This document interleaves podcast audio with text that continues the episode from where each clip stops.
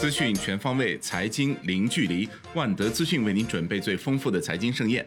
今天是二零二零年五月二十四号，星期天。下面为您送上今天的陆家嘴财经早餐。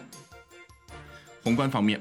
国家最高领导人表示，坚持用全面辩证长远眼光分析经济形势，努力在危机中遇新机，于变局中开新局，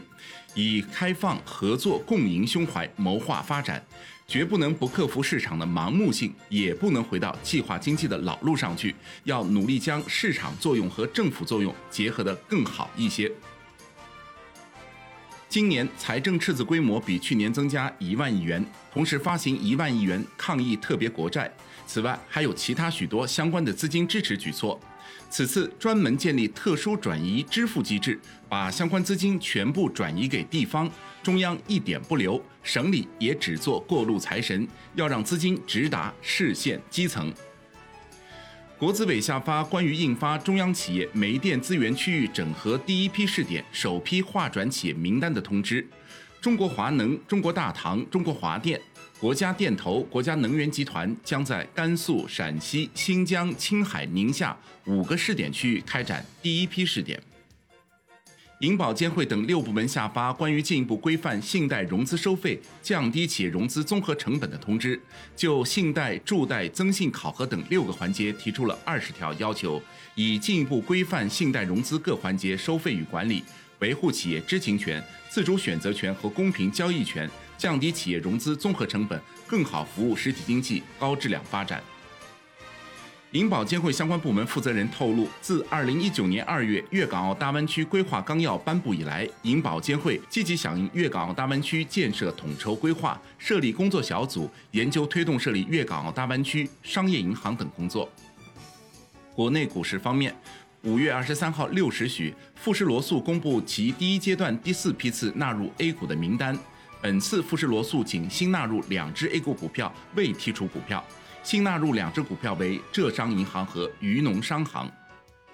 针对三六零被美列入实体清单一事，三六零集团回应称，坚决反对这一不负责任的指责，并反对美国商务部把商业活动和科技研发政治化的做法。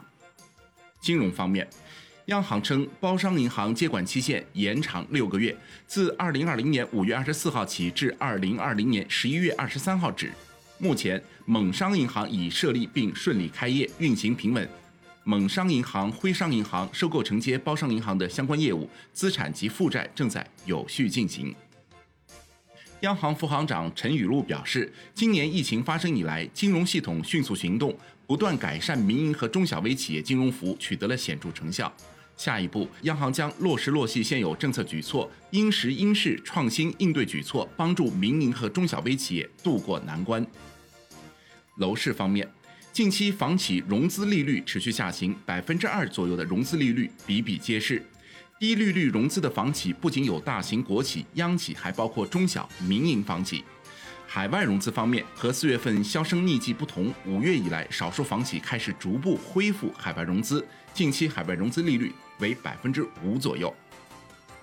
产业方面，北京市委书记蔡奇代表参加北京团审议政府工作报告。蔡奇表示，坚持稳中求进总基调，坚持新发展理念，深化供给侧结构性改革，实施扩大内需战略，加强六稳做到六保，积极发展新基建、新消费、新产业、新业态，帮助中小微企业渡过难关。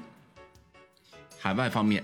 俄罗斯新增新冠肺炎确诊病例九千四百三十四例，累计确诊三十三万五千八百八十二例，新增死亡病例一百三十九例，累计死亡三千三百八十八例。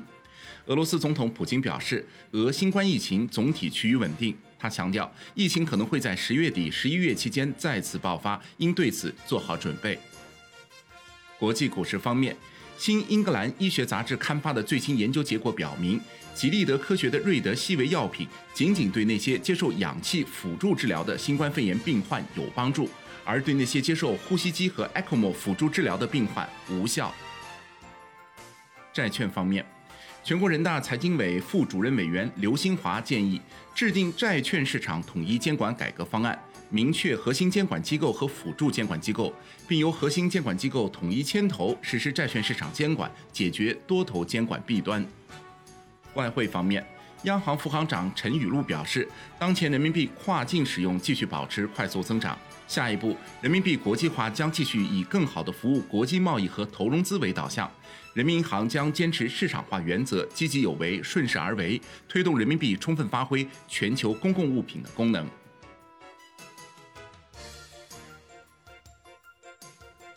以上就是今天陆家嘴财经早餐的精华内容，感谢您的收听，明天再会。